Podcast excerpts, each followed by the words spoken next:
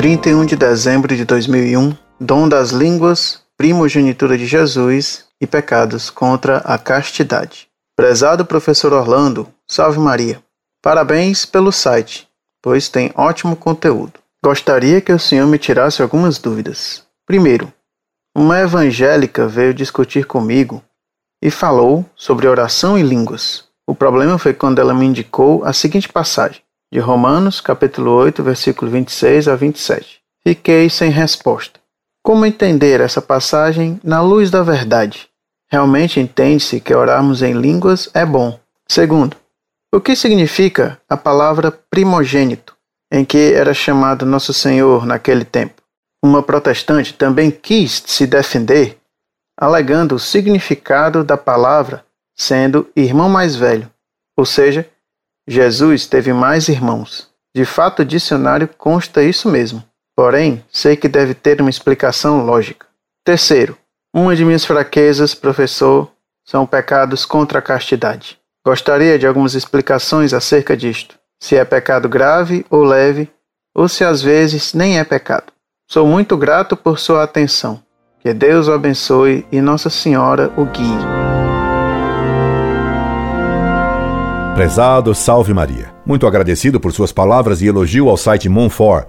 Reze, peço-lhe, para que Deus nos faça fiéis à Igreja Católica, obedecendo sempre às autoridades que Cristo colocou na Santa Igreja e sendo sempre fiéis ao que ela ensina. O texto que você alega, Romanos capítulo 7, versículos de 25 a 27, não trata diretamente do dom das línguas, e sim do que devemos pedir a Deus. Nesses versículos da Epístola de São Paulo aos Romanos, o apóstolo nos diz que não nos devemos preocupar demais com o que devemos pedir e em como pedir, porque o próprio Espírito Santo pede por nós o que necessitamos e nos inspira também como pedir. É verdade também que estes versículos podem ser entendidos como aludindo também, repito, ao dom das línguas, prodigamente concedido por Deus aos primeiros cristãos, visando a conversão dos pagãos. Esse dom é que permitia aos apóstolos falar em línguas que não conheciam, para que os seus ouvintes, que falavam outras línguas, os compreendessem, ou que, falando em aramaico, cada um os entendesse como se os apóstolos estivessem falando em várias línguas ao mesmo tempo. Quando São Francisco Xavier foi ao Oriente, ele falava em espanhol, e os árabes o entendiam como se ele falasse em árabe, enquanto os turcos o ouviam como se ele estivesse falando em turco, os persas como se falasse em persa, os chineses como se São Francisco falasse em chinês, e etc. Isso é muito diferente de falar numa língua que ninguém entende. São Paulo critica isso, dizendo que de nada adianta falar numa língua que ninguém entende. Assim também vós, se falando uma língua que não fizerdes um discurso bem inteligível, como se entenderá o que dizeis? Falareis ao vento. 1 Coríntios, capítulo 14, versículo 9.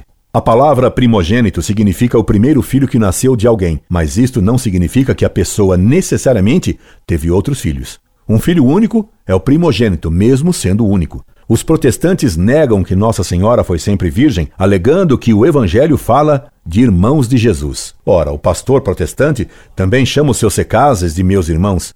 Nem por isso devemos concluir que a mãe dele teve tantos filhos como os que estão na praça, porque são chamados de irmãos pelo pastor. Também Abraão chama seu sobrinho Ló de irmão. Gênesis, capítulo 13, versículo 8.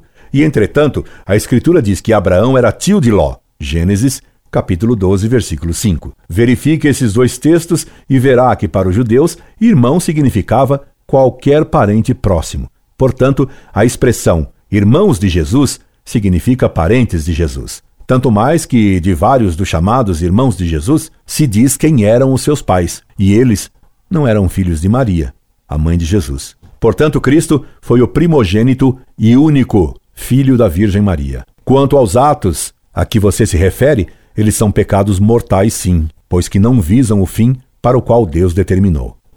Incorde Jesus Semper, Orlando Fedeli.